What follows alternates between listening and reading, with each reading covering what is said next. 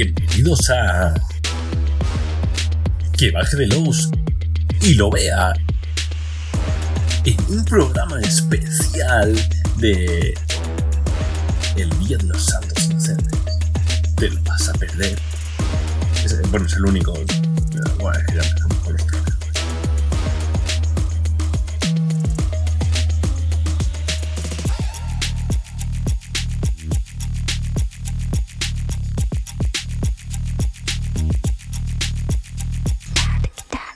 Bueno, pues hoy era, hoy es día 28 de diciembre, hoy es un programa especial eh, en el que, bueno, yo le propuse a, a Fran Valverde un programa especial en el que iba a hacer un montonazo de primicias, sabes que me encanta dar primicias y que todas fueran falsas. A lo mejor colgar alguna, colar alguna de verdad o algo así, pero vamos, meterlas todas falsas, ¿no?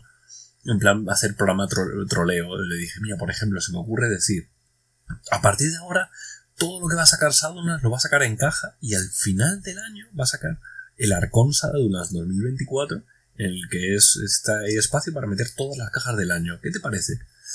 ¡Ah! ¡Ah! Y todo el mundo riéndose. ¡Oh! Y, no, no sé, no se rió. Me- estaba muy, muy serio mirándome, diciéndome, es lo más hilarante que he escuchado nunca. Tan hilarante como partirte todos los dedos de una mano y con la mano totalmente rota, obligarte a escribir cien veces en un papel, no haré un programa de coña.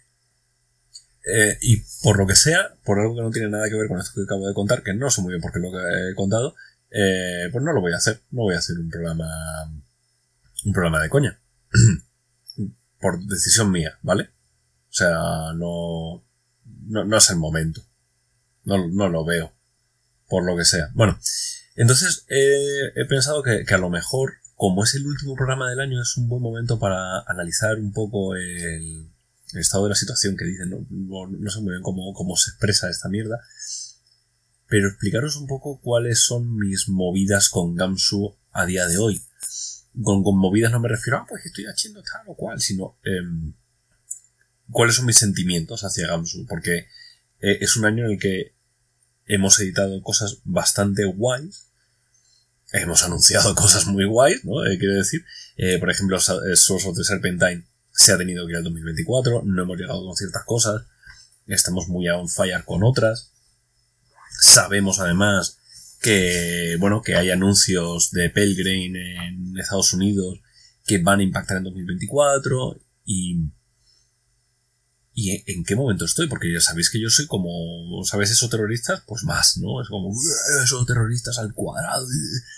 De hecho, la, la entrevista a Ignacio Cabría es muy de, uff, cómo me pone a mí esos terroristas. Este libro lo voy a utilizar a tope. Pero hay, no, no solamente es eh, eh, terroristas todo lo que, lo que se ve en el mundo, ¿no? Hay varios libros todo, eh, todo lo que ha salido este año es brutal, es maravilloso, es una locura. Pero hay varios libros que a mí me han explotado la cabeza especialmente. Lo primero, Cazadores de Sueños de París. Es, es una locura de libro, o sea, eh, no lo puedo decir más. Hola, Cazadores de Sueños de París. Es la vida. O sea, es un libraco no es solamente un escenario de campaña, es una, lección de historia, es una lección de, de ucronías, porque eh, de hecho hay un, hay un apartado del libro que te dice, si estás utilizando este libro para documentar un trabajo de clase, si te suspenden, no es culpa mía. Eh, Quiero decir, eh, estamos aquí hablando de metiendo personajes como... Ah, que no me sale ahora el nombre. El de los ciclos de, de las tierras del sueño de, de, de Lovecraft esa gente no existe, ¿vale? Estamos mezclando la realidad con la ficción, ¿vale? Quiero, quiero que lo sepas, que eso, que no, no nos flipemos. Hasta luego. No, ha sido una cosa en ese plan. Y creo que es un libro eh, que explica de una manera brutal cómo, cómo puedes hacer una campaña, cómo... eh, es claramente eh, la, la, la antesala para el Rey de Amarillo, ya cuando tú lo empiezas a ojear ya te huele, ¿no? Pero cuando empiezas a ver cómo construye la trama cómo construye las, la, la trama de fondo que va a permitir que tú juegues tus propias partidas. Cuando tú ves todo ese tipo de cosas, eh, se te va la pinza. Y este libro encaja con un montón de temas, un montonazo de temas. Eh, y de hecho, el mes que viene voy a entrevistar a, a alguien para profundizar más en estos temas, porque es un libro que me apasiona. Eh, tenemos material para hacer. Bueno, hay cosas, ¿vale? Cosas, dejémoslo ahí. Eh, dentro de. Eh, además, una de las cosas que me parece revolucionaria de este libro es que soy los cultistas. O sea, hola, soy gente que hace magia para modificar el mundo. Hola, o sea, sois putos cultistas. Fin de la historia, no hay otra. Y de repente eh, todos estos eh, cultistas son surrealistas que intentan salvar el mundo, pero, pero no salvan el mundo de, ah, es que hay alguien que, vamos a detener a esta gente mala. No, es gente que quiere activamente utilizar las tierras del sueño para modificar la realidad. O sea, es muy bestia el concepto, el giro de todo eh, entronca con magia en bruto, entronca con... con eh, de, hecho hay una parte de Cazadores del Libro de Londres de, oye, ¿qué pasaría si vinieran aquí, no? O sea, hay muy, entronca con, con muchas cosas este libro. Y te hace replantearte todos los libros del rastro de Chulo. Y es una locura. Este, este libro, eh, para mí es un game change de, de, lo que es el rastro de Chulo. Creo que, mm, que es una pena que no haya salido antes en español no pasa nada, ya lo tenéis, de nada. Tirad millas. Eh, pero, pero no solamente nos quedamos ahí. Nos quedamos con eh, la, la, el, la eh, que no el manual de invocación su terrorista. Que te explota la cabeza por todos los costados. Es la guía de, definitiva del terror 2.0 Electric Boogaloo. O sea, escoger em, lo que ya teníamos, construir más otras cosas totalmente diferentes pero desde el punto de vista de los terroristas. ¿Qué harían los terroristas? ¿Cómo lo hacen? Y es un análisis, es como si fuera un. un. Eh, un, informe interno de la Ordo diciendo: ¡Ey, mira! Tenemos todos estos departamentos que ya, de, ya esa es parte en la que te hablan de los departamentos de la Ordo, ya me parece que da para libro, solo eso. Pero todo lo demás va construyendo, va construyendo eh, una, una, una, todo, ¿vale? Ese libro es para leértelo, abrirlo por una página al azar, leerte algo y tener para campaña. Es impresionante. Pero es muy idiosincrásico, idiosincrásico de esos terroristas, pero encaja muy bien con esos terroristas, encaja muy bien, también lo quise entroncar mucho con la, con, la entrevista a Ignacio Cabria. Es una, es demencial, como, como te va a llevar a otro nivel el juego. Y esto me lleva a hablar a una de las de las cosas que más quería hablar yo en, eh, en este programa de hoy, que es Fear Itself. Dentro de todas las cosas que son revolucionarias, que tal, que cual, yo ya conocía Fear Itself, yo ya me había ojeado Fear Itself, pero no me lo había estudiado en detalle. Y ahora te estudias Fear Itself, empiezas a construir para Fear Itself cosas, y es que se te va la olla sabéis que yo no soy nada eh, em, eh, objetivo. Ya lo sabéis. Sabéis que Fear Itself pertenece al mismo universo que esos terroristas. No soy nada objetivo en el universo de esos terroristas. Me encanta el universo de esos terroristas. Pero para mí Fear Itself era como, vale, está bien, vamos a cogerlo, vamos a darle la vuelta para construirlo desde, otro punto de vista. Qué chulo. Y lo lees y dices, ah, está guay, está chulo. Qué bien. Ah, oh, qué ingenioso esto. Ah, qué, curioso. Pero cuando empiezas a, a, a, a, meterle las zarpas, a utilizarlo para construir cosas, es el momento que le ves el potencial. Eso Terroristas es un juego bastante al uso. Es un juego de hay unos investigadores, hay una trama, tú lo ocultas y chimpón. Y ya está. Fear incluso pudiendo utilizarlo para esa misma premisa desde un punto de vista de sus investigadores mañangas más el resto de Chulu, si bien se puede utilizar de esa manera, te plantea eh, el tema de las miniseries, el tema de las de, los one shot, el, tema de, reestructurarlo, el tema de de las eh, ¿cómo se llama esto? De, de la reserva de escape. Son muy poquitas reglas que es lo que a muchos os gusta de Gamsu, a mí lo que me gusta, muy poquitas reglas que modifican el juego por completo. Es tan guay, o sea, ver eso, porque veis el rastro de chulo es un juego denso en reglas. De eso ya hemos hablado en programas anteriores. Es un programa denso, de, de heavy, light, heavy light, ¿no? De, de, de, pruebas. La gente de la noche es denso en pruebas. Todo lo que es Kenneth Height es denso. Es cogerlo y aplicarlo denso. Por eso tengo muchas ganas de ver, eh, porque Gareth, eh, Gareth, no, Gareth es, vamos a aligerar, vamos a aligerar, vamos a entender lo que hay dentro y vamos a quitar todo lo demás. Tienes menos habilidades, tienes menos puntos, tienes menos de todo, pero el juego sigue funcionando, sigue encajando, sigue engarzándose, por esos ligeros cambios.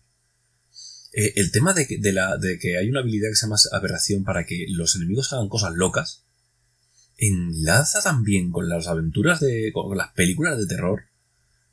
O sea, eh, que tú de repente eh, eh, consigas que el malo explote en mil pedazos y de repente los trozos empiecen a licuarse y a convertirse unos en otros, moldearse en plan Terminator al fin. O sea, que puedan ocurrir esas cosas gracias solamente a una regla que es. ¿Sabes la habilidad, las habilidades que tiene? Bueno, pues tiran de esto, de aberración. Ya está. Luego tú puedes hacer cosas con ello. Hasta luego que, los poderes sean tan ligeros, tan es tan sutil el juego, que te permite, y, lo he dicho ya en el chat de, de, de charla de Saduran, que no está en el chat, entra en el chat, ya está. Ya lo he dicho varias veces en el, chat de, Telegram, que no sé, esto, esto, esto es duro, ¿eh? esto es duro. No sé si esos terroristas sigue siendo mi juego favorito o paso Fear O sea, estoy en ese nivel. Estoy en el nivel en el que quiero darle más amor a Itself, lo cual se repercutirá en cosas que van a pasar en 2024, por lo que sea. Eh, o 2025, yo qué sé, los tiempos aquí, no, no sé. Em, pero no lo sé. O sea, no, no sé. No sé hasta qué punto Itself va a desbancar esos terroristas o no yo ya lo he dicho muchas veces, mis dos juegos favoritos y nunca sé muy bien cuál poner, depende del momento pongo uno, pongo otro, es, esos terroristas y, y No Armies, ¿no? Este es el punto intermedio entre los dos. Es una cosa densa y cerrada como es, como No Armies, pero es muy ligera como esos terroristas, pero tiene eh, reglas muy, muy engarzadas con la temática, pero a la vez son muy ligeras es muy sutil y es un juego que ha pasado muy desapercibido y me da muchísima pena porque es un juegardo. Y luego los cabrones de la imprenta que se han guardado el libro mucho tiempo, tenemos el libro ya, ya, ya, ya, ya está, ya está, ya está. Disfrutad del juego porque es un juegazo. Ya existen antes juegos, yo he jugado ya juegos de, de survival horror, de, de, de eso, de, de slasher, de, he jugado juegos así, puedes coger el chulo de cine y jugarlo, puedes, hay un montón de, juegos que te lo permiten, pero hostias, es que esto no te lo permite, esto te lo construye, es que es tan guay, es tan, tan brutal, permite unos giros de trama tan locos, permite eh, un, eh, un permite tantas visiones, tantos tonos, que no lo hacen y, esto que digo yo ahora es muy loco, pero no lo permite ningún otro juego de Gamsu. Fear Self. Y mira que Fear Self se enfoca en un concepto muy básico. Pero todos conocemos las pelis de terror. Todos conocemos las novelas de terror. Sabemos que hay muchísimos subcampos. Y todos encajan. ¿Quieres gore? Gore. ¿Quieres eh, thriller psicológico? Thriller psicológico. Puedes hacer todo. Puedes irte al terror japonés tipo de Ring. Puedes irte a, a, a, las pelis de mierda de Resident Evil. Puedes hacer lo que quieras. Porque el pelis de mierda, como si no hubiera pelis de mierda de Resident Evil, quiero decir, todas son malas. Pero bueno, había peores. Eh, puedes hacer un poco lo que quieras. Eh, y eso es un juego, y en un juego muy, muy, muy, muy pequeño, no sé qué páginas tiene, 120 creo que es, y porque más lo que es un flipado y hace unas maquetaciones de la leche, porque si no, no seríamos un juego mucho más pequeño. Que, que telita con la maquetación de, de, de, de Self, ¿eh? otra cosita también, que ahí os dejo para que os lo trabajéis. Em, me tiene apasionado este juego. Apasionado. Estamos hablando de un juego que salió hace 10 años, un poquito menos, pero que se mantiene con una ligereza y por eso quiero Mutant City Blues segunda, segunda edición, porque la primera edición me parece muy, muy, muy guay y quiero ver qué ha hecho Hanrahan con ella. Porque Hanrahan es el que ha rehecho la segunda edición. Eh, no, está escuchando Fran, en primicia lo sacamos. La semana que viene sale Mutant City Blues, ¿vale? Ya estaría. Eh, tengo muchas ganas de verlo porque eh, me parece que Hanrahan, que siempre ha sido como el hermano menor de los otros dos, me parece que, tiene ya una identidad propia, que cuando construye cosas las construye de una manera muy, muy sopesada, es un tío muy inteligente, eh, es un tío mm, que es muy respetuoso de las reglas básicas, creo que todo lo que hace es fruto de, mucho, de, sopesar y pensar mucho las cosas y Fear Itself es, eh, es el ejemplo de ello. También la estación base de esos terroristas, pero sobre todo esto. Me parece que esto le, da, le da mil vueltas. Y de hecho, recordad que en el básico de esos terroristas hay una parte que te dice, oye, ¿quieres jugar con personajes de Fear Itself? Haz esto. Haz esta modificación de, de las fichas y tira. O sea, eh, que veáis que, que, que luego además se puede hacer el camino a la inversa de unos personajes que están en el Fear Itself que se enfrentan al monstruo X y que cuando lo consiguen vencer, la, gente de la Ordo dice, coño, estos redneck de mierda, la verdad es que, se lo han currado, vamos a contratarles, ¿no? Y podrías hacer la, conversión, podrías construirlo, podrías hacer todo esto.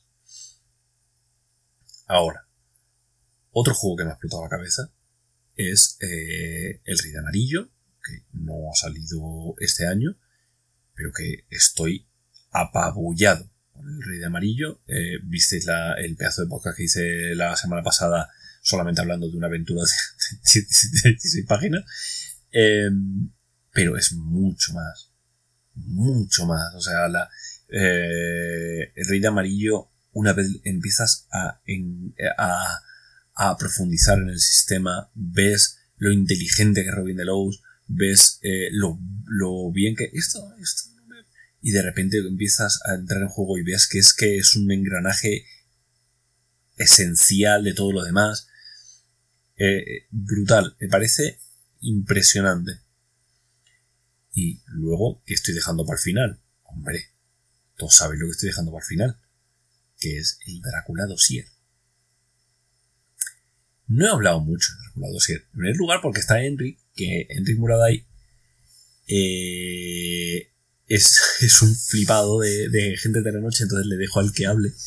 Y yo me he hecho un poquito atrás, porque tampoco nos por no pisarnos y tal. Eh, entonces no voy a hablar de la gente de, la Cloud Solamente voy a hacer una cosa, por esto de, que es que voy a jugarla. ¿Vale? Me la va, me la va a dirigir Tomás Endarrubias. Jodeos. Los que no estáis en la partida y esas cosas. eh, y ya está. Esto es lo único que quería yo decir, que, voy a jugar el, Drácula Dossier, que, oye, pero tú te lo has leído. Sí, pero es que me da igual, o sea, no me puedes hacer spoiler. Es tan denso que se te sale por las orejas el, el Drácula Dossier, que da igual, o sea. Simplemente dime en qué momento tengo que empezar a leerme la novela, que tengo, que esa no me la he leído. O sea, esa, esa la tengo ahí aparte para, dime cuándo que creo que además como en marzo está dentro del de en Red sabéis que, el, que la editorial hermana de Red Key Books de, eh, eh, tiene un ay que no me sale la palabra eh, una cosa esta que todos los meses un club de lectura. Todos los meses eligen un libro y en marzo han elegido Drácula. Pues hombre habrá que leerse Drácula. Em, entonces bueno pues obviamente yo no me voy a leer Drácula yo me voy a leer Drácula en Redacted. Yo lo tengo clarísimo me voy a leer eso y, tomando apuntes. Porque solamente ojeándolo ya es que se te, es que te flipa. Entonces no voy a hablar de Drácula Dossier. He, dicho, no voy a hablar de, Hace dos minutos dije, no voy a hablar de Drácula Dossier y solo he hablado de Drácula Dossier. No voy a hablar, sino voy a hablar de la edición. Es una locura. Eh, una locura a nivel de, de Fran, se te ha ido la pinza, ¿cómo haces esto? O sea, eh, sabemos lo que pasa con los, con los, con los crowdfunding caros y tal, y mira lo que haces funciona. Y funciona porque es que es tan bonito que todos queremos esa caja. Es que esa caja es la leche. Es que esa caja es Dios todo, todo powerful. O sea, quiero decir, es una caja con, con, con mil mierdas. Está el Drácula Redacted, está el libro de, de Thrill of Drácula, que no recuerdo cómo lo vamos a hablar en español, está todo lo de Drácula Dossier, salvo eh, la carta Van Helsing, salvo un par de, cosas que salieron directamente en PDF. Eh, está todo ahí y de todas maneras digo esto, pero es que quiero decir, uno de, el último PDF de cosas que habían que han salido para Drácula Dossier, hablando de Drácula Dossier, que creo que salió en 2018, no, no acuerdo exactamente el año en que salió en Estados Unidos, en inglés, pero es que el año pasado salió el Drácula Vector, que es, que es un PDF que, es eh, una, una, aventura de iniciación, igual que la carta Van Helsing. Eh, o sea, quiero decir, está vivo. Drácula Dossier en, en inglés está vivo. Y, nosotros vamos a llevarlo la vida aquí a España porque, eh, porque Fran es cuando no está amenazando con partir dedo, es el tío más bajo del mundo. Y, que, y traer esto es una carta de amor hacia vosotros. O sea, vosotros ya lo sabéis, ¿no? O sea, quiero decir, Drácula Dossier es la típica cosa que tú traes eh, eh, y, y, Fran lo ha dicho claramente, a fondo perdido. O sea, esto no, es a fondo perdido, quiero decir, el, dinero se va a ganar, ¿no? Pero es una, es, una brutalidad de, de, eh, de, de, energía y de, de músculo editorial el que hay que hacer para estos libros. Por eso mismo es el, cuidadín, cuidadín, eh, se va Souls of Serpentine para el año que viene. Es que no da la vida. Porque es una, eh, una, una campaña tan obscenamente grande que es, es que es, es, el regalo de Saduna a la, a la comunidad y eso luego saldrá una caja para meter las cajas. Eh, y, y, es, y, y, y, eso es, ahora mismo, en eh, ¿qué es lo que a mí me flipa de Gamsu? Estoy con el Rey de Amarillo, con Quicksock, que me dan unas ganas, bueno, me dan una gana, no, ya estoy diseccionándolo, estoy rompiéndolo en cachos para entender cada cacho, para poder volver a construirlo. Y, y, y, y es, que me, es que se me escapan las palabras. Y estoy con Fear Itself, que, que, es, que es alucinante. Y, por supuesto, ¿qué es lo que quiero, qué es lo que quiero hacer? ¿Qué es lo que voy a hacer? ¿Qué es lo que estoy deseando que hable y que diga? Y es Crónica de Skurkill, segunda parte, 2024. Ahora sí. Perdón por tardar, no me daba la vida. Pero en breve, los que estabais en el testeo vais a tener, vais a, se vienen cositas. Y con ese un bizcocho, no vemos el año que viene, es dentro de una semana. Hasta luego.